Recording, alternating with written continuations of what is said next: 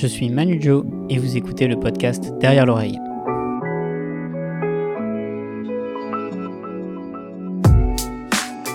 Prêtre le jour et magicien le soir, ainsi titré le Parisien qui faisait son portrait. Personnage atypique, véritable touche-à-tout artistique entre le dessin, l'origami ou la fabrication de décors et d'illusions pour le théâtre, qui lui valut le Molière de la meilleure création visuelle en 2019. Il est surtout connu dans le monde de la magie pour ses techniques de triche, ses de cartes sur table ainsi que sa version du bunto avec des palais. Au centre de tout, il y a bien sûr la foi, dont il nous dira comment il passe d'un mystère à l'autre. Il nous reçoit chez lui, dans son église qui domine la butte Montmartre en face du Sacré-Cœur. Le père Alexandre Denis est mon invité.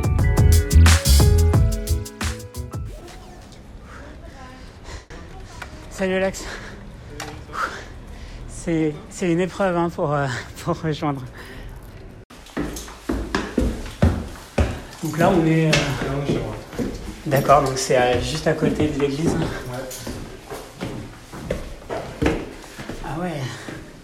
vachement bien. Ouais. Avec les machines de partout. Ah ouais, avec la bibliothèque, avec tous les objets. Ouais. Et puis là, il y a, il y a un vieux coffre. Hein.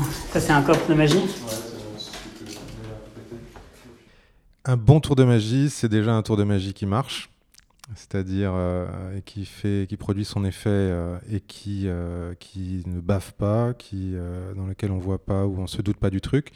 Et puis, bien sûr, c'est un tour de magie qui, dont l'effet produit d'abord une émotion de, d'émerveillement, de stupéfaction, de, d'étonnement, et qui, qui laisse, j'allais dire, un bon tour de magie qui laisse sur cette impression-là, qui ensuite ne dérive pas ou pas, pas trop, disons, sur un puzzle. On dit mais comment ça marche Il faut que je trouve la solution. Alors d'abord, ça va dépendre un peu du, public, mais un, vrai effet magique produit un effet euh, d'émerveillement et c'est tout. Je te vois souvent faire des tours avec des puzzles. Ah bah, euh, des tours avec des puzzles, euh, voilà, il y, a différents trucs. Quand je fais un tour de magie, magie, j'attends pas que la personne me demande comment ça marche, ou alors ah c'est vraiment super intelligent, etc. J'ai plutôt envie qu'elle reste sur un sur un émerveillement. En revanche, il y a d'autres choses qui sont faites pour se poser la question. Je pense par exemple euh, à des objets impossibles, où là, le but, c'est de se dire comment ça marche. Et c'est vraiment le, but de l'objet, de, de, d'éprouver cette, impossibilité et de provoquer la curiosité en disant comment il a réussi à faire ça. Euh, par exemple, des objets dans des bouteilles ou des, euh, des enclavements impossibles, des choses comme ça. Parce que c'est une émotion aussi que de ne pas comprendre quelque chose, d'avoir la notion d'impossibilité, c'est aussi fort qu'un un tour de magie. Oui, mais c'est pas. Euh, bien sûr, c'est. Mais on n'est pas exactement dans la même chose. C'est-à-dire qu'un tour de magie, tu, tu, proposes quelque chose dont tout le monde sait que c'est impossible et qui, par exemple, tu fais léviter un objet ou une personne, tu sais que dans, la, dans la réalité, ça ne marche pas il y a forcément un truc. Donc tu vas faire la lévitation en essayant de faire oublier le plus possible qu'il y a un truc et de provoquer cette émotion de quelque chose qui s'envole. Mais un objet impossible, tu es en face de quelque chose qui existe et dont tu n'arrives pas à trouver la clé. Et ça, euh, donc l'émotion, elle n'est pas tout à fait du même ordre. Toi, comment tu crées l'émotion justement dans les tours? Bah, ça, c'est difficile, à, c'est difficile à, à, savoir. En tout cas, c'est une, question qui est compliquée parce que comment je crée l'émotion? Bah, J'essaie d'abord de, d'avoir euh, une idée euh, qui me plaît à moi. Généralement, je ne crée pas de tour pour créer des tours. Euh, je crée un tour parce que tout d'un coup, en cherchant, il se trouve que je tombe sur quelque chose ou j'affine une idée qui va aller de plus en plus vers euh, vers ce, ce, que je recherche. Mais je ne saurais pas dire euh, comment, disons, enfin, j'ai pas de méthode, si tu veux. Tu pas de euh, recette, mais tu testes. J'ai pas de recette miracle. Et parfois, j'abandonne des trucs en disant, c'est des usines, ça marche pas en vrai, ou c'est dix fois trop technique, ou C'est quoi les effets justement que tu aimes bien faire? Bah, moi, les effets, alors moi je fais beaucoup de tours de cartes. les effets que j'aime bien faire en, tour, en tour de cartes sont alors j'aime beaucoup, alors c'est des effets assez classiques, hein, j'aime beaucoup beaucoup l'effet de triomphe par exemple, où toutes les cartes se mélangent mélanger façon l'air face en bas se retournent, toutes dans le même sens, parce que je trouve que c'est incroyablement direct hein, et complètement impossible. J'aime beaucoup les effets. Moi, j'avais été quand j'étais petit, enfin, les premières fois que j'ai vu une carte ambitieuse complètement retournée par cet effet. Euh, et je peux même, euh, je me souviens, c'était j'avais vu ça, euh, une émission, je sais plus sur quelle, peu importe sur quelle chaîne à la télé, c'était Gaëtan Bloom qui faisait une, ambitieuse avec, tu sais, la carte bombée qui ah remonte à vue et, qui est pliée et qui remonte, qui pop comme ça sur le dessus du jeu. Et j'étais dit, mais qu'est-ce que c'est que ce truc? Et, et j'avais, j'enregistrais tout ce qui était magie à la télé sur ma, mon vieux VHS de mes parents. Et ensuite, je regardais en boucle jusqu'à ce que la bande soit complètement usée. Euh, et, donc j'avais regardé ce truc-là jusqu'à ce que je comprenne comment il avait fait. Et, euh, c'est les premières fois où euh, j'ai expérimenté les levées doubles, les machins, tu vois, ce, genre de. C'est comme ça que tu as appris la levée double en regardant Gaëtan Bloom et en, revisionnant sans cesse la vidéo. Exactement. Et, c'est comme ça que j'ai. C'est la première fois où j'ai été en prise avec, avec cette technique. J'ai dit, mais en fait, il prend deux cartes, le salaud. et euh, c'était euh, c'était incroyable, hein, c'était incroyable. Donc ça, ça a été une, émotion très forte. Donc je sais que quand je fais une carte ambitieuse, euh, chez les gens, il se produit à peu près la même chose. Enfin, j'espère. Je suis pas évidemment Gaëtan Blum, mais c'est mais il se produit il se produit quelque chose d'analogue. C'est vraiment une, une impossibilité, quelque chose de magique, surtout avec cet effet de cette carte qui pop comme ça. Alors maintenant, il y a mille effets de, de, de, cartes ambitieuses, mais, mais voilà, ça, c'est des effets qui sont très simples, très directs, et, euh, et qui, euh, qui produisent immédiatement chez les gens euh, ce, ce, sentiment d'impossibilité parce qu'ils prennent par surprise en fait. Je, sais, c'est que tu es souvent sur des effets très simples, très directs, très clairs. Tu, par exemple, le mentalisme, toi, tu t'en fais très peu ou t'aimes bien quand même? Alors, je fais moi-même très peu de mentalisme, ouais, c'est vrai. alors, pour non, j'aime bien les effets de mentalisme. j'ai bosser un peu avec, euh, avec un mentaliste à un moment donné. Euh, mais en fait, moi, j'en fais pas parce que le mentalisme, euh, enfin, dans le, dans, par rapport au fait d'être prêtre, c'est un peu problématique. Ah, c'est pour cette raison-là que tu t'en fais moins? Ouais, parce qu'en fait, la frontière entre le, le, le, possible et l'impossible, le, la, les pouvoirs et, le, et, le, et la magie est parfois très faible. Pour les mentalistes aussi d'ailleurs. Hein. Les, mentalistes, il euh, faudrait que tu les interroges, je suis sûr que tu en interrogeras, mais euh, sont souvent à cette frontière-là et parfois on leur demande mais est-ce que euh, vous faites des consultations privées Or, moi, dans mon job de prêtre, je reçois beaucoup de gens qui viennent me parler et qui, qui sont sur, sur des partages de, de, choses très, très personnelles. Et là, je veux absolument pas qu'il y ait d'ambiguïté ni de mélange. Je comprends, ouais. Et si jamais tu n'étais pas prêtre, est-ce que tu ferais plus de mentalisme? Bah, Peut-être, ouais, parce que ce sont des effets que j'aime euh, beaucoup. Je trouve ça extrêmement puissant. Euh, c'est, euh, en plus, c'est, des principes qui sont très différents de, évidemment des manipulations d'objets, de cartes ou, ou, de grandes illusions. Ça, c'est, c'est, certain. Je trouve ça très fascinant du point de vue de la construction des, des effets, de, l'ingéniosité pour arriver à faire croire qu'on lit dans les pensées, qu'on connaît des choses sur les gens, qu'on devine telle ou telle chose. Euh, ouais, je trouve ça très puissant, mais moi j'en fais très peu. J'en ai fait un tout petit peu comme ça, je sais, euh, mais euh, voilà, c'est pas. C'est-à-dire, on pourrait dire la même chose sur les effets visuels, hein, parce que tu es prêtre, on pourrait te dire que tu as des super pouvoirs ou tu as. tu es capable de faire des, des miracles Ouais, mais en fait, quand tu fais des effets sur scène ou en close-up, on voit bien que les gens sont pas dupes. Enfin, ils viennent au spectacle. Ils viennent, ils viennent voir un magicien. Quand ils viennent voir un mentaliste, eux-mêmes. La zone est grise. Hein. Ouais, exactement, la zone est grise. Eux-mêmes savent pas très bien où ils mettent les pieds. Et c'est ça qui, qui, fait un peu le, le, le, piquant de, du mentalisme. Euh, moi, je veux pas qu'il y ait cette ambiguïté-là. Il y en a pas dans la magie. Euh, en tout cas dans la magie de, spectacle. Euh, après, effectivement, je pourrais utiliser ça comme bon nombre de charlatans, utiliser des effets qu'on achète dans des boutiques de magie, de magie pour faire croire à des pouvoirs. On peut toujours basculer dans, dans le côté obscur. Mais là, en l'occurrence, dans ce que je fais, il n'y a pas d'ambiguïté. Tu disais tu avais commencé la magie en regardant Gaëtan Bloom. Est-ce qu'il y a d'autres personnes qui t'ont qui inspiré dans, dans ce parcours magique? Bah, en fait, j'ai pas, pas commencé en regardant Gaëtan Bloom, mais il se trouve que moi j'ai commencé la magie, comme beaucoup, avec une boîte de magie quand j'avais 10 ans, que j'ai eu, ou même avant, je sais plus, pour mon anniversaire.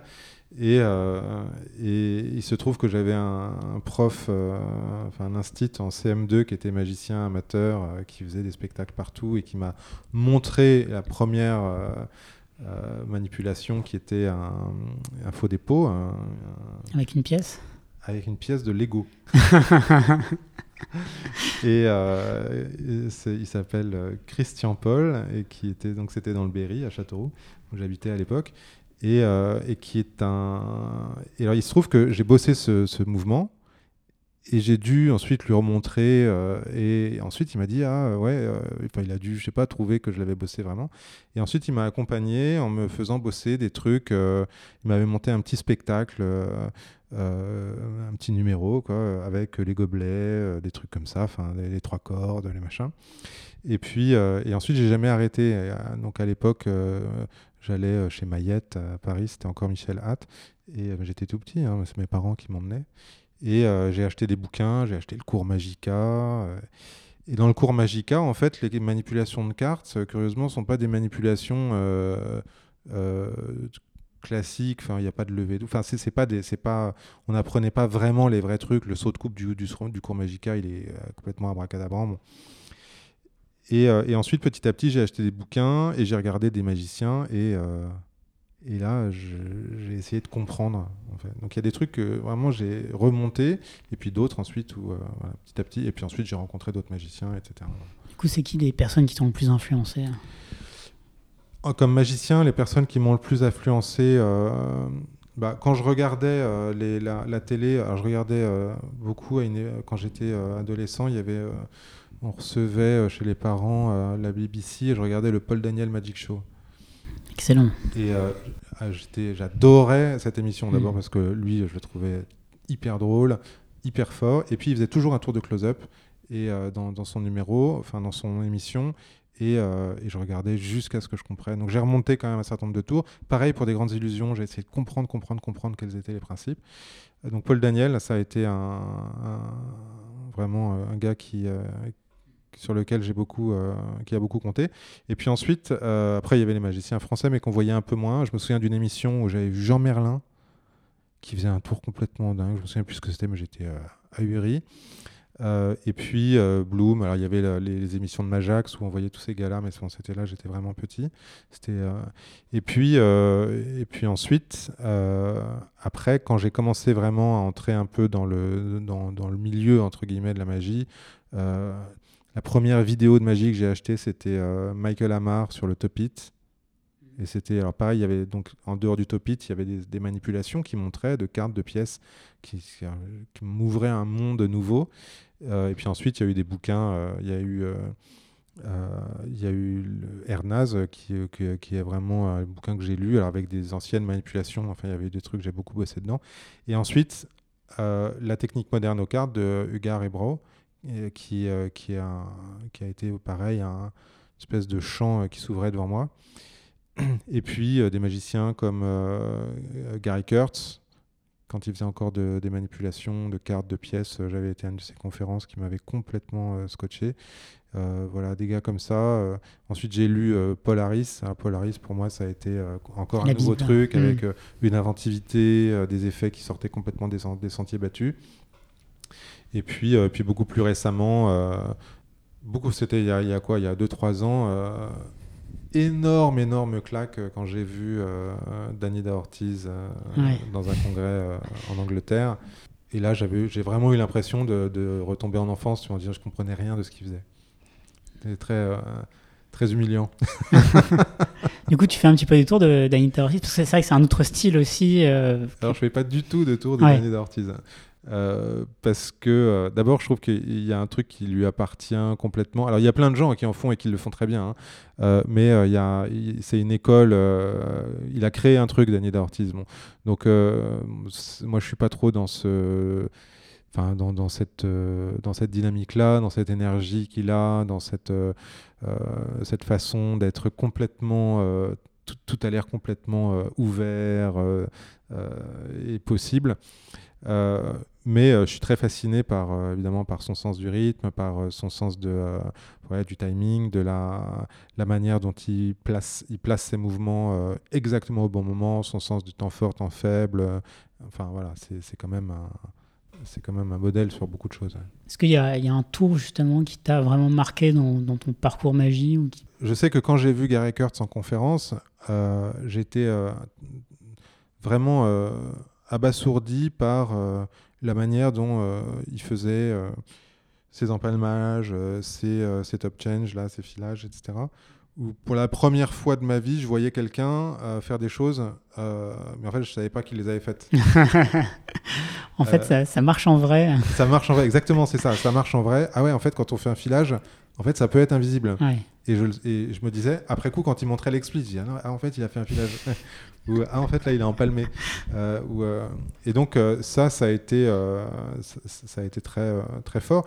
Parce que même quand je voyais des, euh, enfin quand je lisais des explications, sûr quand on lit une explication dans un livre euh, et qu'on fait un empalmage, euh, la seule référence qu'on a, c'est ses mains devant le miroir ou c'est la réaction qu'on peut avoir dans le public, c'est éventuellement les râteaux qu'on se prend parce qu'on se fait, on se fait avoir.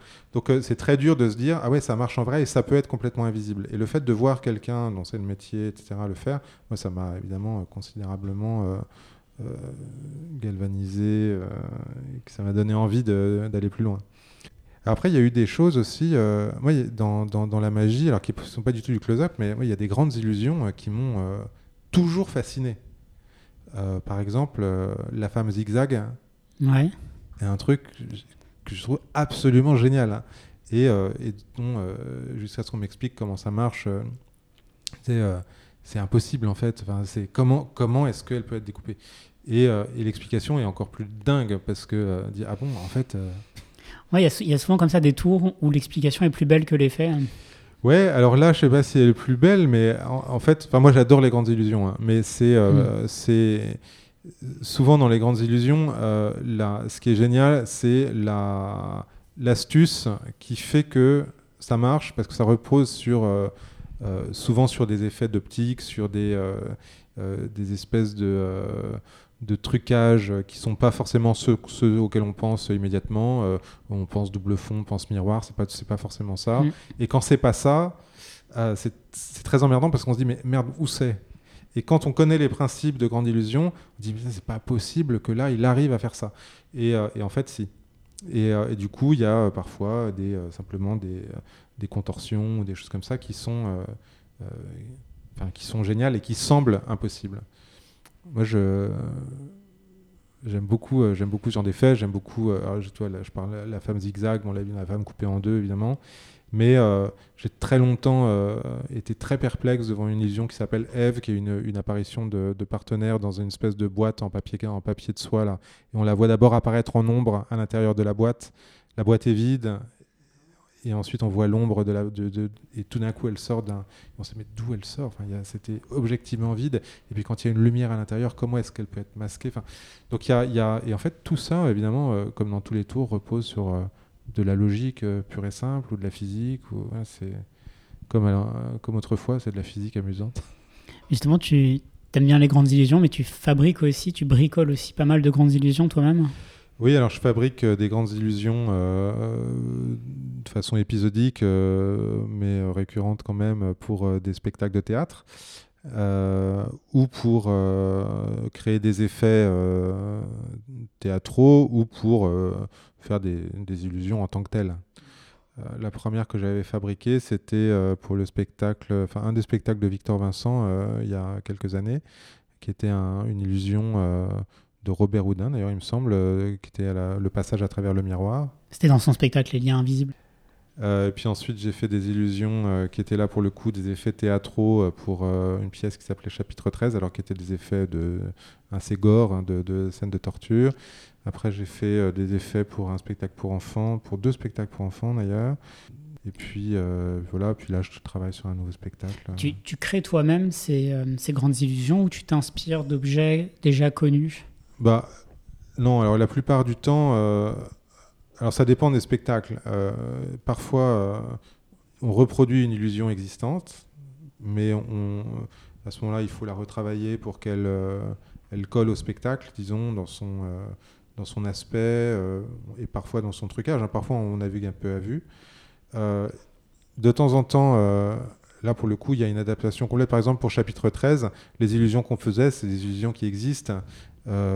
Aujourd'hui, en illusion, on peut toujours inventer des nouvelles illusions, mais enfin, globalement, les principes, ils sont, ils sont tous euh, relativement connus, ou, ou, en tout cas, on va trouver des, des manières de, de, parvenir à un effet. Euh, là, l'idée, c'était euh, que ça colle exactement au spectacle. Donc, tout était. donc, par exemple, il y avait une décapitation. il voulait une décapitation sur un bio à vue avec une hache et la tête qui tombe directement.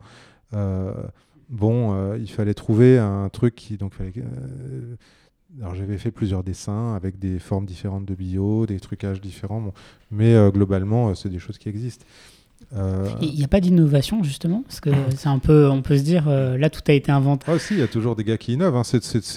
Euh, c'est comme les tours de cartes. Aujourd'hui, tu te dis est-ce qu'on peut encore inventer des tours de cartes et Tu te dis ah non, tout a été fait. Puis en fait, tu vois en permanence des, gars qui, sortent des, trucs de l'espace. si, si, on peut toujours inventer, on peut toujours innover. Et puis c'est comme pareil, hein, c'est comme toujours quand tu quand es avec des magiciens, l'idée c'est quand même de trouver quelque chose qui va non seulement bluffer le public, mais aussi bluffer les magiciens, ou se dire, tiens, c'était c'est malin d'avoir fait ça comme ça. Donc là, euh, tu vois, en l'occurrence, sur le prochain spectacle sur lequel je travaille, il y aura beaucoup d'illusions. Euh, il y en a qui sont complètement classiques et d'autres qui, euh, sans être révolutionnaires, combinent, si tu veux, des, des, des, des effets qui, sont, qui font un truc original. Alors, je, le précise quand même parce que sur la, la, pièce, tu as quand même reçu un, un, Molière pour la meilleure création visuelle pour le spectacle chapitre 13. Ouais, avec toute l'équipe de, toute l'équipe de création. Qu'est-ce que ça fait de recevoir un Molière euh bah, euh, C'est incroyable. Hein, euh. c'est d'autant plus incroyable que c'était la première fois, enfin en dehors des, des trucs que j'ai fait avec d'autres magiciens, mais pour le théâtre en tant, en tant que tel, théâtre-théâtre, c'était la première fois que je bossais sur un gros truc. Euh, et donc c'est pour ça que c'est vraiment un travail d'équipe. On a eu le Molière de la création visuelle, on était cinq. Donc il y avait le scénographe, l'accessoiriste, le, la lumière, les costumes et moi. Et donc c'était vraiment un, travail d'équipe. Et, sur cette pièce, c'était exactement ça. Il y avait vraiment quelque chose de, de, complètement euh, de travail ensemble. il y avait un vrai esprit, c'était vraiment hyper sympa. Quand on a été nommé euh, pour les Molières, euh, déjà c'était assez dingue. Et quand on l'a eu sur le moment, on était tous complètement tétanisés. Donc, mais c'est génial, ouais, c'est génial. D'où te vient ce, ce plaisir de créer, de fabriquer des choses? Moi, j'ai toujours été euh, bricoleur. Euh, quand j'étais petit, euh, tout petit, je voulais être inventeur. Quand j'étais quand j'étais ah petit, ça voulait rien dire, mais moi j'aimais bien. Je fabriquais, je dessinais déjà des trucs, machin. Mais mais ensuite, j'ai fait une école d'art appliqué qui était une école à la fois d'illustration, mais aussi de décors de théâtre ou d'accessoires, qui n'existe plus maintenant. Une école qui s'appelait la TEP et qui qui vraiment formait à, faire euh, ce qu'on appelle du model making, c'est-à-dire vraiment de l'accessoire de, spectacle mm. de, ou de plateau, de ciné, etc. Donc j'ai appris euh, beaucoup de, techniques. Euh, globalement, c'est beaucoup de la débrouille aussi hein, quand on fait des mm. accessoires, mais enfin, il y a des vraies techniques quand même. Et puis, et puis j'ai jamais arrêté d'en faire. Quand j'ai, je suis devenu prêtre, j'ai un peu lâché la. Enfin, j'ai un peu levé le pied, mais j'ai continué à fabriquer des trucs pour moi, puis de fil en aiguille pour des magiciens, et puis de fil en aiguille pour des plus gros trucs. Je connais un petit peu de tes créations parce que tu fabriques régulièrement des, objets hyper étonnants. Avais, je crois que tu avais construit aussi des orgues de barbarie, des objets impossibles. On va revenir sur les objets impossibles aussi parce que je, on ira peut-être voir dans ta, dans ta bibliothèque. Je sais qu'il y a pas mal d'objets d'origami aussi. Ah C'est quoi la, la réalisation dont tu es le plus fier? Euh, je dirais que euh, je suis assez fier de l'orgue de Barbarie. il était quand même assez incroyable, je veux dire. Euh, mais j'ai. Tu, l'as toujours, non? Tu l'as... Oui, il est là, il n'est pas encore là, je il est toujours en Normandie. L'orgue de Barbarie, c'était marrant l'orgue de Barbarie parce que bon, j'aime beaucoup ce genre de choses, j'aime beaucoup les automates, j'aime beaucoup la musique mécanique, etc il y a quelques années, j'ai trouvé euh, dans, du côté de Montpellier un gars qui faisait des stages euh, pour apprendre à fabriquer des orgues. Et c'était une semaine, donc évidemment, on touchait pas un morceau de bois, on touchait pas un outil, mais pendant une semaine, le gars il décortiquait tout, donc j'ai pris tout un carnet de notes sur la façon dont. Et quand je suis rentré chez moi, j'ai commencé à fabriquer et ça a marché. ça doit être ultra complexe. Hein. Bah, c'est complexe, euh, oui et non. Pour régler euh. les notes, pour. Euh, bah, en fait, c'est de la, bon, la, fabrication des, des flûtes, en l'occurrence, c'est de la physique. Hein, c'est. Ouais, c'est des, distances, hein. des, des, distances de tuyaux. Exactement, ouais, c'est des longueurs de tuyaux, donc c'est des hauteurs. De... Bon, bref, ça se calcule. Donc on a des, feuilles hein, de calcul pour ça. Après, c'est de la fabrication, c'est assez précis en fabrication en menuiserie, j'allais dire, hein, pour fabriquer les, tous les différentes parties. Euh, le système pneumatique de lecture euh, pour que les cartons fassent bien euh, chanter ou parler des flûtes. Bref, donc c'est. Ça, ça j'étais, j'étais assez content. J'en ai fait plusieurs d'ailleurs après. Et sinon, en magie, en magie, j'étais assez, j'étais assez fier du miroir pour, pour Victor Vincent. Mm. Euh, parce que c'était un peu un challenge. J'avais jamais fait un truc aussi gros à l'époque. Et, euh, et quand j'ai vu ce que ça donnait en spectacle, euh, j'ai trouvé ça génial en fait. D'abord parce que lui, il le faisait très bien. Ouais. Et, ah et c'était c'était très bluffant. Alors c'est marrant parce que tu m'avais, je l'ai vu sur scène. Ouais je connaissais, je crois que tu m'avais, euh, tu m'avais expliqué le principe, comment ça marchait. Et en fait, quand je l'ai vu sur scène, j'avais oublié. Je me suis dit, mais merde, mais comment ça marche? C'est vraiment très, très bluffant. Il l'a vraiment bien fait. C'est très bluffant euh, et c'est, euh, c'est, c'est pareil, c'est, c'est absolument désarmant de simplicité. Et, mais c'est en plus, il le présente, enfin, objectivement, mm. il, le, présente très très bien. en plus, il, il l'a encore amélioré depuis le. Je sais pas s'il fait encore ce tour, mais, mais dans les derniers spectacles, euh, c'était euh, juste dingue, quoi. Parce qu'on avait vraiment l'impression d'un truc impossible. Et euh, on pouvait pas imaginer ce que c'était que le truc. L'origami, objet impossible. Aussi, tu continues un petit peu d'en faire? Alors un peu moins en ce moment, c'est par phase, hein, tous ces trucs-là, mais l'origami ça demande beaucoup beaucoup de temps, euh, donc j'en ai fait beaucoup à un moment donné. Euh, j'ai créé des origamis. Euh, c'est un peu pareil que, la magie, l'origami, c'est-à-dire qu'il y a des bases, il y a des mouvements, il y a des, il y a des, des plis ou des séquences de plis plutôt, mais L'idée, c'est on veut arriver à un but, par exemple, euh, je veux faire un écureuil, je dis n'importe quoi, à partir d'un carré de papier, euh, je veux pas de coupe, pas de colle. Hmm. Euh, comment j'arrive à une forme d'écureuil? Bon, bah, il faut tâtonner un peu, mais on peut aussi avoir des, dans la tête déjà des, des motifs techniques, c'est-à-dire des séquences de plis qui vont dire tiens, en faisant tel truc, je vais arriver à telle, à telle forme finale. Bon. Et puis aussi, euh, dans l'origami, je maîtrise un peu moins ça, mais euh, j'avais tenté sur certains pliages. Tu as quelque chose qui est de l'ordre vraiment là de, des maths, en fait. Parce que tu peux très bien prévoir ta séquence de plis. Tu as maintenant aussi des logiciels qui te prévoient des séquences de plis euh, et qui permettent d'arriver à des motifs ou des, des, objets ultra complexes ou ultra réalistes euh, avec un carré de papier, hmm. sans, sans, coupe ni, euh, ni colle, euh, et qui sont des séquences qui... Voilà, c'est quelque chose d'origami qui a beaucoup évolué dans ces 50 dernières années, et voilà, notamment avec un Américain qui s'appelle Lang, qui a, qui a vraiment repensé beaucoup ces choses-là. Et les objets impossibles En fait, parce que la particularité des objets impossibles, c'est que c'est décrit nulle part en fait. Donc il faut tout réinventer, il faut tout deviner. Euh. En fait, j'en ai fait, j'en ai fait assez peu des objets impossibles. Alors, il y a des choses qu'on trouve quand même, hein, notamment sur Internet. Aujourd'hui, on trouve des, techniques euh, d'objets impossibles. Euh, je pense par exemple au, clou qui est planté dans une espèce de, de morceau de bois crénelé. voilà, enfin, on a, qui, on ne sait pas comment il a pu entrer, il peut pas sortir, mais on voit bien qu'il n'y a pas eu de de coupe ou de, de, collage. Donc ça, c'est des choses qui sont décrites. Euh, ensuite, il y a les objets dans les bouteilles. Alors ça, euh, euh, c'est très très surprenant. Alors pareil, on trouve quelques descriptions de techniques et pour certaines autres, enfin pour beaucoup d'autres, il faut trouver la solution soi-même. Alors j'avais cherché des solutions pour tel ou tel objet à insérer dans des bouteilles, j'en ai trouvé une ou deux.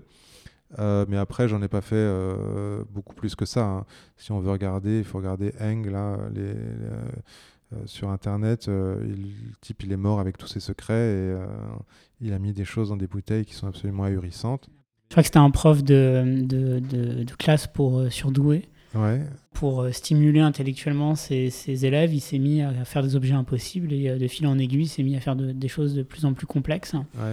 Et effectivement, il est mort en, en gardant avec lui tous ses secrets. Et les magiciens essayent de se cassent les dents, essayer de, de comprendre comment est-ce qu'il a fait. Ouais, ouais, c'est très incroyable. Euh, surtout, euh, surtout que les bouteilles sont intactes. Enfin, c'est vraiment ça le principe. Mm. C'est l'idée, c'est euh, de dire si on casse la bouteille, on peut utiliser les objets qu'il y a dedans. Ils sont aussi eux, eux aussi intacts. Bon, c'est pas toujours le cas en réalité, mais mais c'est c'est presque le cas, disons. Donc, mais il y a, y a par exemple, je sais pas, quand il fait entrer des pièces de monnaie qui sont plus larges que le goulot, ça.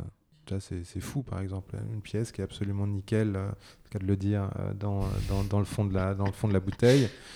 Euh, on ne sait absolument pas euh, voilà, comment, comment ça marche. Mais le- les objets impossibles euh, produisent du coup un effet magique. hein. Enfin, on en parlait tout à l'heure, mais un effet magique qui est vraiment euh, de l'ordre de, euh, du nœud au cerveau, hein, qui n'est pas simplement de Mm. l'ordre de l'émerveillement. Il y a l'émerveillement, puis ensuite il y a euh, le nœud au cerveau. Est-ce que tu utilises justement, toi, avec tes créations, enfin, tout ce qui est euh, origami, objets impossibles, dans tes effets, dans tes tours? Non, euh, j'utilise pas d'objets impossibles euh, dans mes tours, euh, ni d'origami, à l'instar Ah. de certains. Ah. c'est pas à l'instar d'ailleurs, c'est à l'inverse de certains. Et, et c'est-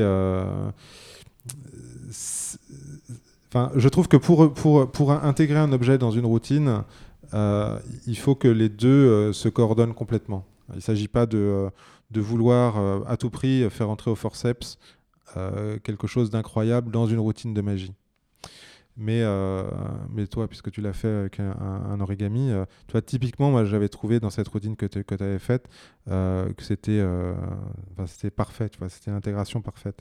Mais, euh, mais moi, j'ai jamais, euh, ça s'est jamais présenté, disons. Tout ça prend beaucoup de temps. hein.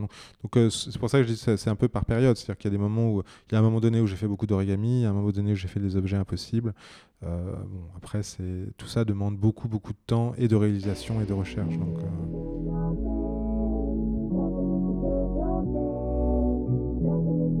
Vous pouvez soutenir ce podcast si vous le désirez. Le lien de la page Tipeee est dans la description. Un grand merci à tous.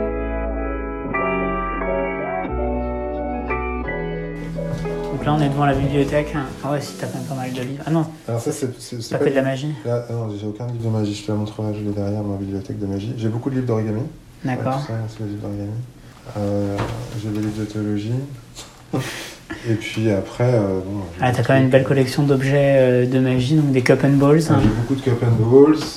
Non, mais en fait, j'en ai acheté plus ou moins. Puis après, tu vois, j'en j'en ai que j'avais. euh, que, que je grave.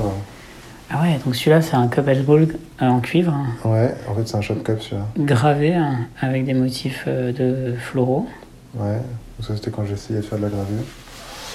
Euh, et puis. Euh, ouais, On trouve la bouteille, donc le, le Rubik's. C'est toi qui as fait le Rubik's Cube Non, dans la bouteille hein Ça, c'est un, un jour, on m'a envoyé ça. euh, c'est, ils ont envoyé ça pour une commande Vanishing Ink. Ils ont envoyé ça en cadeau. D'accord. Donc, c'est un Rubik's Cube dans une bouteille. Ouais. Donc, ça, c'est un crayon dans un bloc de bois. Ouais. Bon, c'est un des premiers que j'ai fait, donc il est pas, pas Ah, je, trouve, je trouve ça pas mal avec le crayon plutôt qu'avec le clou. Ouais, c'est, c'est joli, mais il est pas parfaitement droit. mais- Et puis, euh, ça, c'est un, ça c'est, une- c'est un truc que j'ai fait aussi. euh, en fait, c'est un tourteigneau. Donc c'est une planche de bois avec trois clous. C'est une blanche de bois dans laquelle tu as trois clous, mais à l'intérieur, Ah oui, euh, trois pièces de monnaie en trois fait. pièces de hein. monnaie. Ah, oui. Et euh, donc, euh, tu peux le- Ah oui, en fait, je le... ok, mais tu l'as, tu l'as vraiment adapté Et quoi. donc, je l'ai fait, je l'ai fait, je l'ai fait en, en bois. Et ensuite, quand tu, euh, tu, tu transperces, donc tu Tu transperces les pièces. transperces les, hein. Ouais. les- les pièces. Important. Ça, c'était. euh, J'avais un peu l'idée, euh, c'est pareil, enfin, c'est une idée qui n'est pas du tout abandonnée, hein, mais de refaire des tourteigneaux que dans des matériaux euh, nobles. Un peu plus noble, ouais, Ouais. que le plastique. Ça, c'était. euh, Trop bien. Et là, il y a un Yoda en origami. Ah ouais, ça, c'est un Yoda. un- Ah oui, en fait, là, t'as plein d'origami. Là, t'as des grandes fleurs. Ah, c'est. euh, Alors, ça, le Yoda, c'est un origami très connu euh, d'un d'un japonais euh, qui est. euh, que, j'ai fait. et ensuite, là, ça, c'est des origami que j'ai créés. Donc, ça, c'est une... ils sont un peu fatigués parce qu'ils ont déjà fait trois, trois, trois déménagements. C'est les, les, plantes carnivores avec une petite mouche. Donc, la plante carnivore, la mouche, ça, c'est des origami originaux. Ça, c'est pareil, il est un peu fatigué, mais c'est un petit. un petit caméléon, sur, sa branche, sur sa branche. ouais. Euh, donc pareil, ça c'est un, Il est très beau. un truc original. Donc on est dans la bibliothèque de magie. Donc tu as les Mad Magic hein, de Jean Merlin. Alors j'ai, en fait, là je les ai, ils sont, ils sont partis en Normandie à l'atelier, mais j'ai tous les bouquins de, de, Grandes Illusions, parce que là je bosse sur les Grandes Illusions. Donc euh, tous les bouquins de Grandes Illusions euh, de Hodge ou d'autres d'ailleurs. Et puis ensuite, voilà, tous les, plein de bouquins assez classiques. trucs, Ouais, donc tu nous as pas menti, tu es vraiment fan de Polaris. T'as les cartes collège Cartes collège, j'ai euh, Tommy Wonder, Marlowe, euh, j'ai plein de vieux bouquins. Ah oui, t'as une belle collection, ça c'est les paillots. Hein. Ouais, les paillots. Escarne.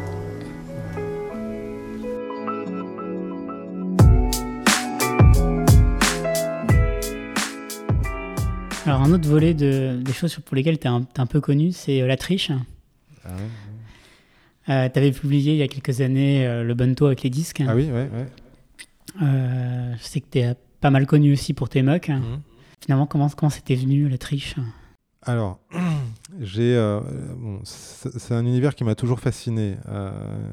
pour moi, c'est très bon, quand j'étais petit, je lisais Arsène Lupin, qui est pas du tout un tricheur, mais tu vois, c'est un peu pour moi, c'est un peu le même esprit, cette espèce de il y avait il y a un côté magicien chez, chez Arsène Lupin et euh, j'ai été euh, aussi euh, émerveillé par le film L'arnaque hein, avec mm. Newman et, Redford. Très bon film. Et notamment la fameuse séquence dans le train où lui va tricher dans une partie de poker. Et il y a une, une toute petite séquence de manipulation de cartes qui est faite d'ailleurs, qui est doublée, les mains sont doublées par John Scarn et qui fait qui, des, sont des manipulations très brillantes. Il y a des dons en second, il y a, euh, il y a des, euh, des fausses coupes. Et, là, euh, je n'avais aucune idée de comment ça marchait. Alors c'est pareil, j'ai regardé mais des centaines de fois cette séquence jusqu'à ce que je comprenne comment il faisait et où j'essaye de reproduire les choses. Donc c'est comme ça que j'ai fait les premiers mouvements. C'est comme ça que j'ai appris d'ailleurs la première la, la, la, la coupe Ernaz, là, à trois paquets. je l'ai apprise en regardant cette, euh, cette séquence. En fait, tu as beaucoup appris en regardant ah les cassettes et, en, et, en, regardant encore et encore. il faut voir que moi, j'avais euh, j'avais 14 euh, ans dans les années 80. Hein. et dans les années 80, il n'y avait rien en France. Il n'y avait, y avait pas encore de cassettes vidéo ou tout juste. Il y avait les bouquins, c'était c'était impossible d'avoir des. On ne se rend pas compte aujourd'hui du nombre de, de, de, choses auxquelles on a accès par Internet, mais aussi dans les boutiques de magie. À l'époque, il n'y avait vraiment rien. Donc j'apprenais en regardant regardant des trucs qui étaient expliqués nulle part. Et, euh, donc là, euh, cette séquence de, du train dans l'arnaque, j'ai bossé, bossé, bossé. Euh, je suis sûr que je, pourrais encore la refaire. Et elle, est, elle a été le premier contact que j'ai eu avec la triche. donc il y a une démonstration, et il y a des, donc, des donnes en second, etc. Et, et, là, je me suis un peu pris, pris au jeu de cette espèce de de fascination pour euh, euh, le tricheur, qui est euh, ce gars un peu au-dessus du lot dans ses manipulations, qui est... Dans, dans, l'arnaque, en plus, c'est Newman, c'est c'est le tricheur de grande classe, tu vois. Enfin, c'est l'élégance. l'élégance, c'est le. donc ça, ça c'est un, univers que, que j'adorais. Et puis du coup, après, quand j'ai lu le Ernaz, donc qui est le, vraiment le bouquin un des premiers bouquins qui parle de, ces, manipulations-là. J'ai commencé j'ai appris, des, manipulations là-dedans. Euh, Ernaz, c'était euh, le summum de la triche, c'était le gars qui révélait les vrais secrets. Bon, en fait, euh, aujourd'hui, il n'y a quasiment aucune manipulation de Ernaz qu'on fait euh, dans, la vie, j'allais dire dans la vie de tous les jours, en tout cas dans la vie de tous les jours d'un magicien. Mais, euh, mais, mais j'en ai bossé beaucoup et, euh, et si, il y a encore, des, il y a encore des, des, principes qui sont, qui sont utilisés. Si veux, dans la triche, ce qui me fascine, c'est la perfection du mouvement. Hmm. C'est le fait de dire, il faut que quand on fait un mouvement de carte, c'est indiscernable du vrai mouvement, du vrai mélange, de la vraie donne. Alors que dans la magie, euh, c'est pas que c'est indiscernable, c'est que on va le masquer par autre chose, tu vois. Ou parce que euh, on raconte une histoire, ou parce qu'on va, on va avoir une misdirection. Dans la triche, il y a des mouvements, il y a quasiment pas de misdirection. Donc voilà, je trouve ça fascinant en fait. Mais je suis pas tricheur hein, moi-même. Ah, justement, j'allais, j'allais dire entre nous, tu peux le dire, est-ce que tu as déjà triché? Non, j'ai jamais triché. J'ai, enfin, non, j'ai jamais triché. J'ai essayé de faire des mouvements euh, à une table euh, dans, euh, entre copains sans les prévenir, mais j'étais plus dans le jeu. C'est-à-dire que j'avais pris la donne dans, une partie de poker où je jouais plus. Et j'ai essayé de passer des mouvements. Bon, voilà, c'est tout. Ça très bien passé, mais ça n'avait aucun sens. Hein. C'était juste pour essayer. Est-ce que tu fréquentes des tricheurs? Non. Je fréquente pas de tricheurs, non. Du coup, dans les techniques de, dans les techniques de triche, il y a les mucks surtout. Est-ce que toi, il y a des mouvements en ce moment que tu travailles, qui te, sur lesquels tu te casses un peu les dents? Alors, j'ai beaucoup travaillé les mélanges euh, et les fausses coupes. Parce que dans une partie de cartes, euh, en fait, je trouve que c'est ce qui est le plus dingue. Euh, de faire un faux mélange et une fausse coupe et de sortir les as. En gros, pour moi, la démonstration de triche, par définition, c'est tu mélanges le jeu, tu sors les as. En dehors de ça, les démonstrations de triche sont généralement un peu, un peu pénibles à regarder, un peu longues, quand tu commences à donner des mains, etc. Donc, les faux mélanges et les, et les fausses coupes et les contrôles, tout ça, j'ai beaucoup travaillé. Et les mucks, c'est un peu différent. les mucks, parce que les mucks, il y a un côté magique dans le muck. Hein. Il y a un côté transformation, change. Et en fait, les mucks, la première fois que j'ai vu un muck, c'était dans une bande dessinée. et c'est vraiment, je c'est ça. Je me suis dit, mais si ça c'était possible en vrai, ce serait dingue. Et c'est dans un Lucky Luke qui s'appelle Fingers, qui est l'histoire d'un magicien euh, qui, euh, euh, qui est truand, enfin, et qui à un moment donné joue une partie de poker avec les Dalton. Et tu as Joe Dalton qui dit, ah, donc les deux cartes sont abattues, et il dit, ah, je t'ai eu, je t'ai eu, et l'autre met sa main sur la carte. Il y a vraiment le dessin, c'est le dessin d'un muck en fait. Il pose sa main sur la carte et il dit non, ça c'est pas, je sais pas quoi, euh, un 4 de pique, c'est, euh, mais c'est un as et il retire sa main et c'est la carte a changé. Est-ce que la main était bien dessinée hein, au point de pouvoir. Ah, euh, je crois que je l'ai ici, la, la, BD. C'est, c'est, génial. Quoi. Et je me dis, mais putain, mais ça, si c'était possible, ce serait fou. Et après, j'ai vu, ouais, en fait, c'est possible. et du coup, euh, après, j'ai bossé ces, ces, techniques-là, euh, où je suis pas un grand spécialiste, j'en fais une ou deux, hein, mais c'est, euh, c'est, je trouve ça très amusant. Et après, j'ai trouvé, à partir de ces techniques, des principes qui permettent de faire des tours. On, va venir sur, le, sur, la, sur l'église, mais justement, parce que tu avais publié aussi des, un DVD sur le bento, t'as pas mauvaise conscience, sachant que des gens arnaquent avec tes techniques? Non, parce que d'abord, euh, je pense pas que ça ait beaucoup circulé euh, dans le milieu. Ne, dévalorise pas ton, produit. Et en fait, c'est plutôt l'inverse. C'est-à-dire que bon, le bonto euh, a toujours été un, d'abord une arnaque de rue, ça c'est sûr. et, mais ça a toujours été un tour de magie aussi. Tous les magiciens qui font des cartes connaissent ou utilisent, plus ou moins en spectacle, une routine de bonto. Bon. Donc, ce que j'avais fait, c'est que j'avais sorti un bonto avec euh, des palets en, plastique, en caoutchouc, qui, euh, parce qu'à l'époque, à Paris, tous les, mecs qui faisaient les bunters, là, je sais pas comment on dit, les, gars qui, qui, arnaquaient dans la rue, utilisaient ça. Donc j'avais été regarder euh, à Clignancourt ou à, ou Barbès, tout ça, tous les, gars qui, jouaient à ça. Euh, et, j'avais euh, sorti euh, quelques, voilà, une routine avec en fait des mouvements assez classiques et des mouvements, là pour le coup, qui n'étaient pas du tout des mouvements de rue, c'était des mouvements que j'avais trouvés qui étaient un peu plus acrobatiques ou un peu plus. et qui, mais qui passaient très bien dans une, dans une routine de magie. Mais le but, c'était de faire vraiment de, la magie. Non, j'ai jamais pensé que des gens avaient acheté mon DVD pour se mettre dans la rue. Il y a quelques magiciens en fait prêts quand on y pense. Il y a Brother John Hammond. Euh, j'en connais peu d'autres. Il y a Eric euh, Richardson. Oui, ouais, qui est euh, protestant. Ouais, ouais, ouais. Il n'y en a pas tant que ça, finalement. Je ne sais pas si tu en connais d'autres. Hein. Il y a Father Cyprian, qui était aussi un cartoman américain. et puis, je, je, sais qu'en Belgique, il y a un prêtre qui est, qui est magicien. Je me souviens plus de son nom. Comment t'es venu la foi, en fait?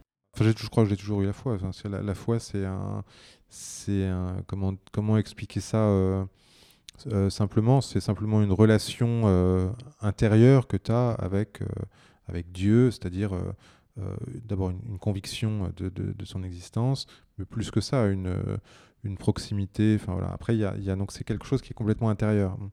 Donc depuis que je suis petit, j'ai ça et ça, ça a grandi avec moi. les premiers signes, si tu veux, de désir d'être prêtre. Alors c'est pas exactement ça, mais disons pour simplifier, disons ça. J'avais 10-11 ans.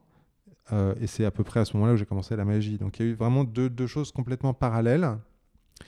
Mais la foi, euh, c'est, euh, j'allais dire, ça fait partie de ma vie euh, quotidienne depuis tout petit. Et ça a été, ça a pris une telle ampleur, parce que c'est devenu quelque chose de tellement important, tellement fort, que j'ai décidé d'y consacrer toute ma vie. Hein. donc c'est comme ça que je suis devenu prêtre. Être prêtre, c'est avoir consacré sa vie à cette foi-là. Et aujourd'hui, je suis prêtre de paroisse, tu vois, je suis euh, vraiment, c'est mon activité euh, principale, hein, si je peux dire, euh, en, termes de temps. Et après, en termes d'état, c'est-à-dire dans ma vie de tous les jours, je suis prêtre. Quoi qu'il arrive, même quand je suis magicien, je reste prêtre.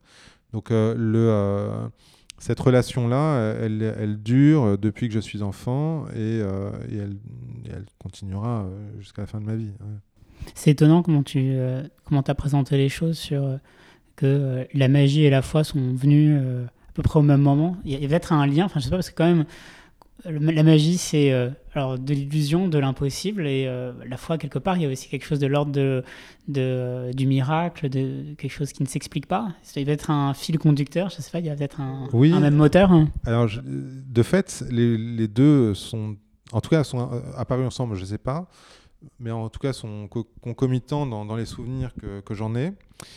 J'ai jamais creusé en fait euh, le, lien qu'il pouvait y avoir entre les deux. de fait, euh, la, foi et, la, religion a trait euh, au surnaturel, dans le sens le plus noble, c'est-à-dire à ben, des puissances hein, divines qui, qui nous entourent. Donc ça, dans la foi, il y a évidemment quelque chose qui est lié la question du pouvoir. D'ailleurs, aujourd'hui, on voit bien que ce sont des questions qui, euh, reviennent beaucoup dans, les réflexions de l'Église. Mais, euh, et, la, magie, ça a trait au surnaturel simulé quand même. Et c'est marrant parce que dans les deux, on pourrait dire il y a quelque chose qui est de l'ordre du mystère. Mais dans la magie, le mystère, c'est quelque chose qui reste complètement euh, caché, c'est mystérieux. C'est. C'est intrigant. La foi, le mot mystère existe dans la foi, il est même central, mais dans la foi, le mystère n'est pas quelque chose de caché, en tout cas dans la foi catholique. Le mystère désigne l'ensemble de ce qu'on croit dans la foi catholique. Donc le mystère est quelque chose auquel on a tous accès. C'est pas forcément simple, mais il y a des choses qui ne sont pas forcément compréhensibles en tant que telles, euh, mais ça fait partie de, euh, de, quelque chose qui nous est dévoilé, précisément. Dans la, dans la magie, le mystère, c'est quelque chose qui est voilé, on va pas le, on va pas le partager. Alors dans la foi catholique, si c'est, quelque chose qui est, est, accessible. Alors, mais euh, et paradoxalement, dans la, dans la foi catholique, c'est accessible, mais ça nous reste inaccessible pour une certaine, pour en tout cas de, à la raison, une certaine part reste inaccessible. Je pense par exemple euh, à euh, certains dogmes comme la Trinité, hein, qui est un, un, dogme catholique. Et qu'est-ce que ça veut dire de croire en un Dieu, un seul Dieu, mais en trois personnes distinctes? Ça, c'est inaccessible à notre, euh, à notre raison en tant que telle. On ne peut pas se l'imaginer. Mais euh, voilà, on réfléchit dessus. C'est rationnel, mais ce n'est pas forcément euh, compréhensible en tant que tel. Et dans, le, dans, le, dans, le, dans la magie, c'est l'inverse. Tout est rationnel, mais on va le garder inaccessible au commun des mortels pour qu'il y ait justement cet effet de mystère. Donc en fait, les deux sont quasiment euh, antinomique.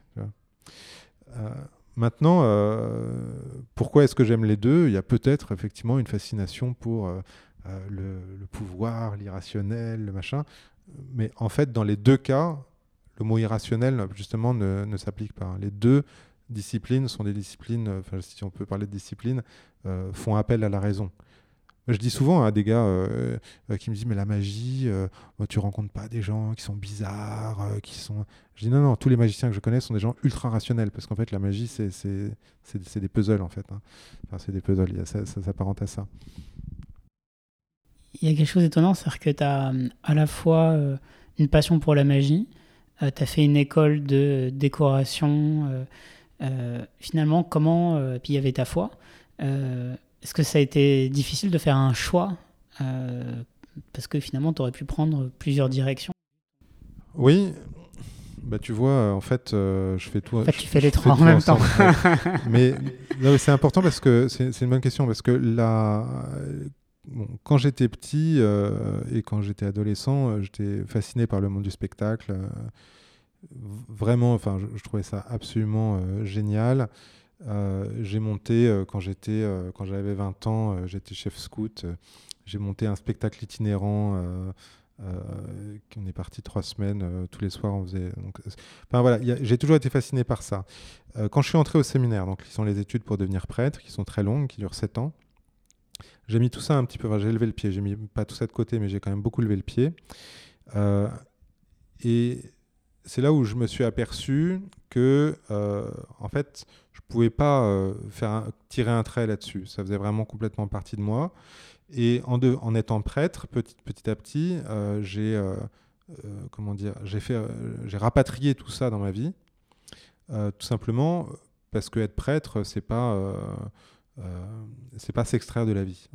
Et donc, euh, quand, euh, quand je fais de la magie ou quand je crée des décors, ce que je te disais tout à l'heure, je ne cesse pas d'être prêtre. C'est-à-dire, être prêtre, c'est pas simplement le gars qui dit la messe. Hein. c'est être prêtre, c'est toute un, une manière d'envisager la vie dans, une foi qui est donc pour moi la foi catholique et donc dans une relation aux gens qui est un peu dictée par, ou en tout cas réglé par, euh, euh, ces principes-là. Donc aujourd'hui, je peux tout faire en même temps. Enfin, en même temps. Disons que, en tout cas, les, tout, tout, peut rentrer un peu dans, dans, dans, dans ma vie, euh, toutes ces, dimensions-là, parce que tout simplement, ça fait partie de moi. Voilà. Et si j'arrêtais quelque chose, il y aurait quelque chose, il y aurait de l'ordre, serait de l'ordre d'une amputation. Enfin, toi, il y a quelque chose qui, qui, qui n'irait pas. J'avais lu que tu avais, avais, dû demander l'autorisation à tes supérieurs pour pouvoir pratiquer la magie. Oui, quand on est prêtre, on consacre sa vie à, donc à, à Dieu, à l'Église. Bon. Euh, une fois qu'on a dit ça, on n'a pas dit grand-chose parce que ça veut pas dire grand-chose en tant que tel. Hein. C'est-à-dire, euh, qu'est-ce que ça veut dire de consacrer sa vie à? Pour dire les choses un peu clairement, quand on est, quand d'abord, on, promet fidélité à un évêque donc qui est le, patron hein, de l'église locale, euh, et on lui promet obéissance aussi. Euh, et donc cette obéissance, c'est pas euh, une servilité dans laquelle on dirait maintenant plus rien ne m'appartient et je dois me mettre au garde à vous à chaque fois qu'on dit quelque chose, mais c'est accepter de remettre des choses qu'on porte aussi au discernement de quelqu'un d'autre. Euh, et donc quand j'ai euh, voulu reprendre vraiment pied dans le milieu du spectacle, de la magie, puis du spectacle, j'ai été voir mon évêque en lui disant, voilà, euh, je voudrais reprendre un peu le, mon activité dans ces trucs-là, est-ce que ce serait possible? Et il m'a dit oui. Et si tu avais dit non? Bah, S'il m'avait dit non, j'aurais pas, j'aurais pas pu faire tout ce que je fais aujourd'hui. Ah, toi, tu aurais plutôt choisi ah bah, prêtre plutôt que. Ah ouais, c'est le principe de la, c'est le principe de la fidélité. ça aurait été difficile, mais bon. Mais en fait, j'étais pas très inquiet d'une certaine manière parce que je demandais pas quelque chose de complètement abracadabrant. Ouais. Hein, Qu'est-ce le dire, dire Mais euh, qui est inhabituel, hein, c'est vrai, mais qui euh, qui pas non plus. Euh, c'est pas du tout un cas unique. Hein. Il y a plein de prêtres qui sont des prêtres au travail et qui font d'autres choses que que d'être dans une église. Justement, comment la magie est influée par, enfin, influe sur ta foi et réciproquement? Alors la magie n'influe pas du tout sur ma foi. Euh, parce que... Euh, Alors c'est faux, j'ai un exemple. Hein. Tous les 24 décembre, tu fais... Ah oui, euh, je l'utilise dans, certains cas, mais elle, elle n'influe pas sur ma foi. C'est-à-dire qu'elle...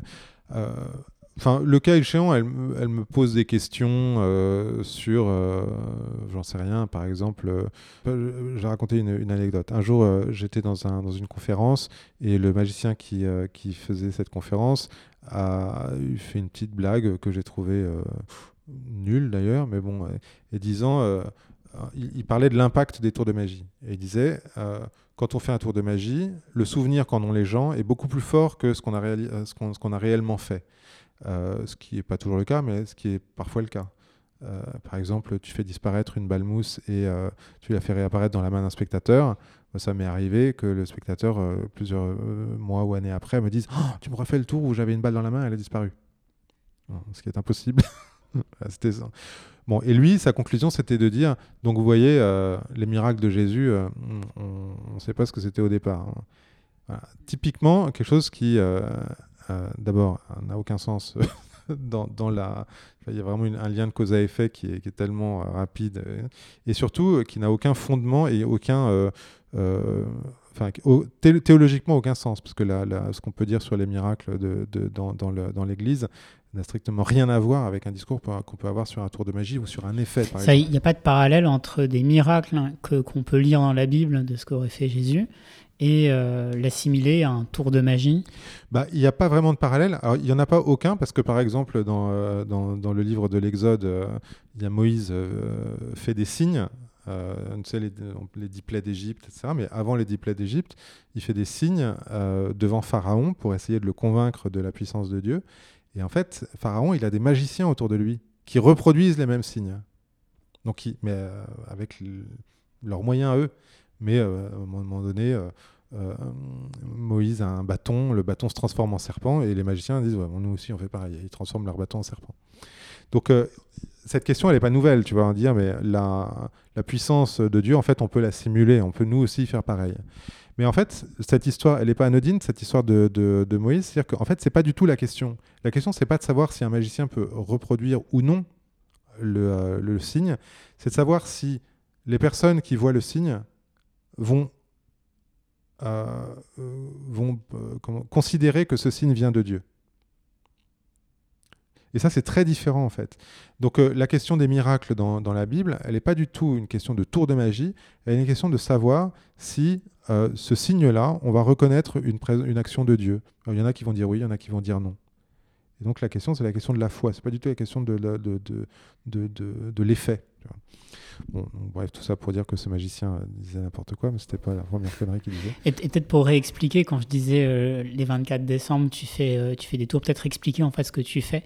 Est-ce que tu utilises des tours de magie lors de ta messe Non, alors le 24 décembre, euh, pour la messe de Noël, de fait, je fais souvent un tour de magie pendant le méli, donc pendant le moment de la messe où le prêtre parle pour expliquer un peu les lectures. Euh, et en fait, je fais un tour de magie à ce moment-là. Pourquoi? Parce que ben, le jour de Noël, hein, ça s'y prête. On parle de la magie de Noël, tout ça. Bon.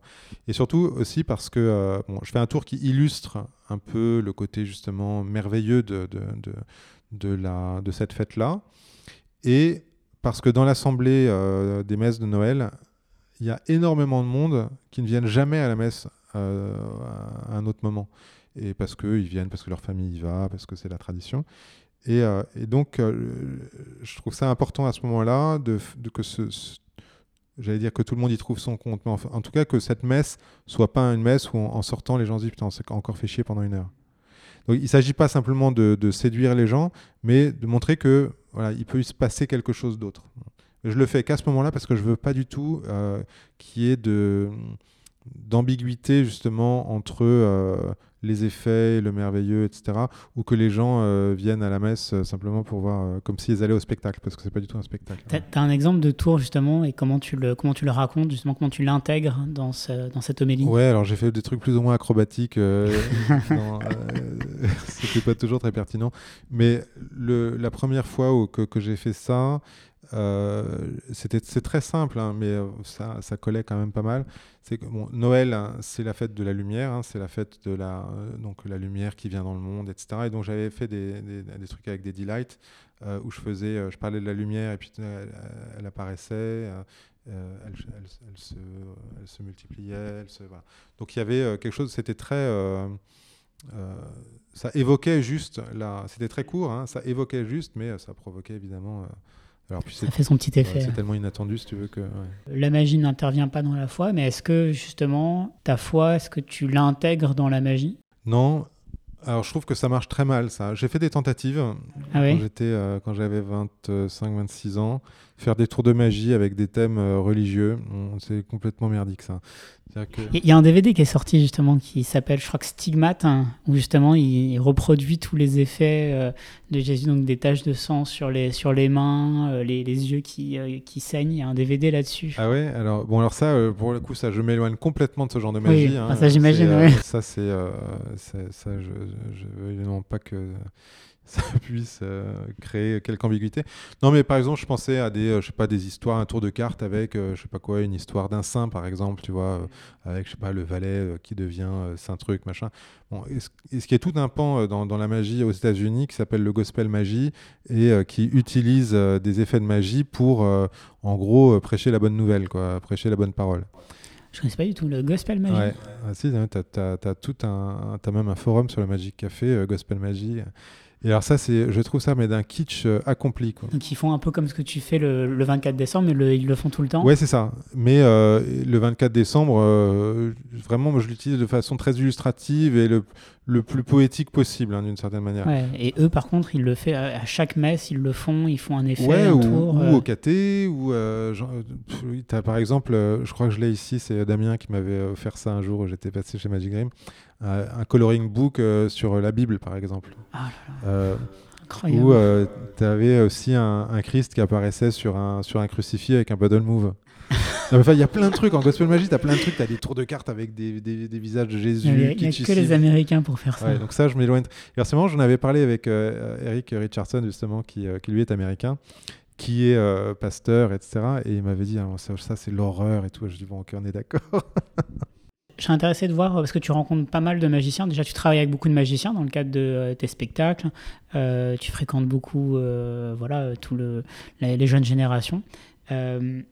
Finalement, comment tu sens la magie? Comment est-ce qu'elle est en train d'évoluer selon toi? Et, à quoi elle va ressembler, par exemple, dans, dans 10 ans? Alors, je ne suis pas devin. Zut.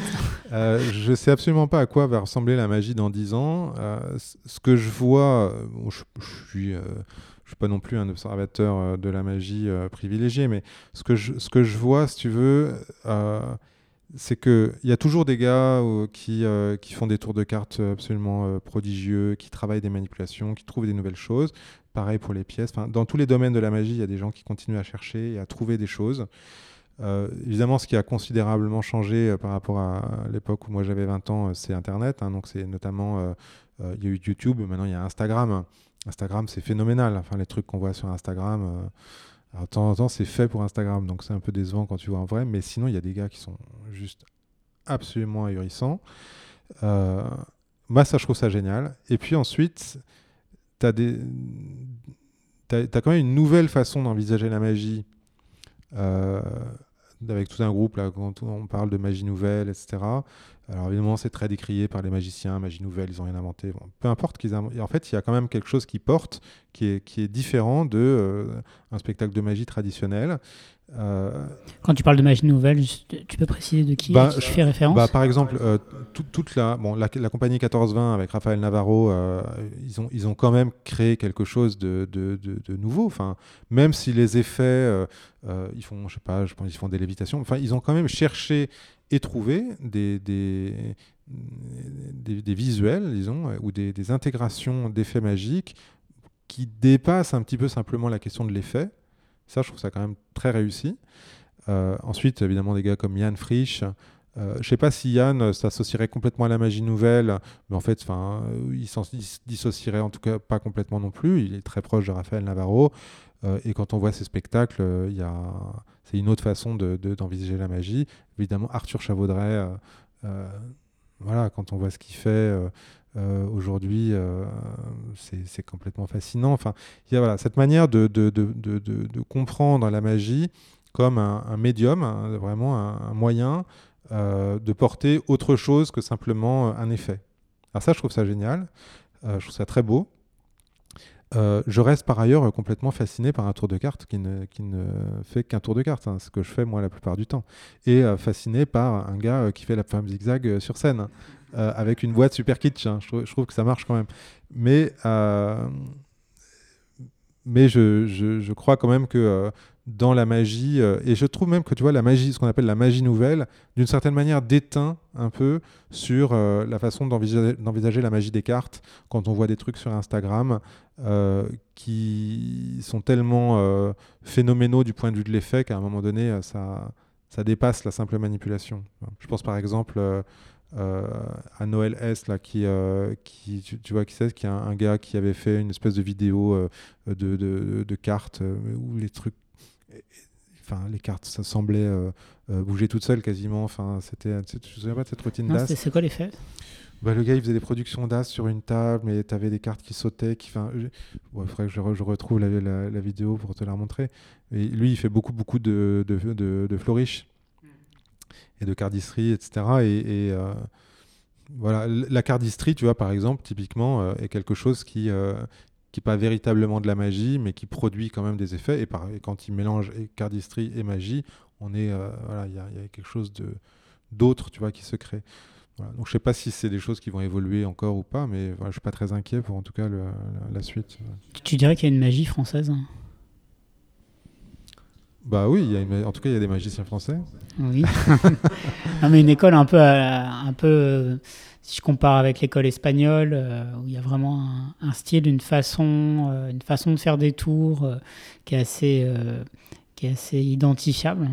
Est-ce que, Alors, est-ce que tu vois la même chose en France C'est ou- difficile de, de le dire en tout cas parce que de l'intérieur, bon évidemment quand on regarde la magie espagnole, effectivement on voit qu'il y a une école, il y a, un- il y a, un- il y a un- presque un, Il y a une patte, il y a, une ouais. patte, il y a un phrasé, il y a un rythme, etc. Bon, quand on regarde euh, en France, euh, encore une fois, quand on voit Arthur, euh, Yann, euh, Raphaël Navarro, etc., et- ou euh, Étienne Saglio, il y a quand même quelque chose, tu vois, de, de, de, de l'ordre d'un. Je sais pas si c'est typiquement français, mais enfin, quand même, il y a, il y a, il y a une- il y a quelque chose qui se construit autour de, de, de tout ça. Ouais, entre la poésie, le clown, euh, le... Ouais, la... je voudrais pas réduire la magie nouvelle à des effets visuels, mais, mais à une- quand même une esthétique euh, générale, euh, une poétique qui, euh, voilà, qui, qui, très qui poétique. se construit. Tu vois, ouais.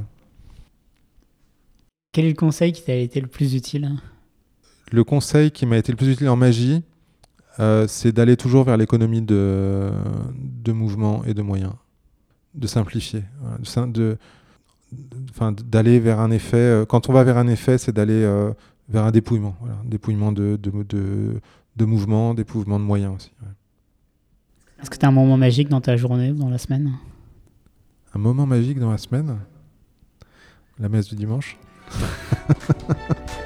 Merci beaucoup Alexandre. Merci.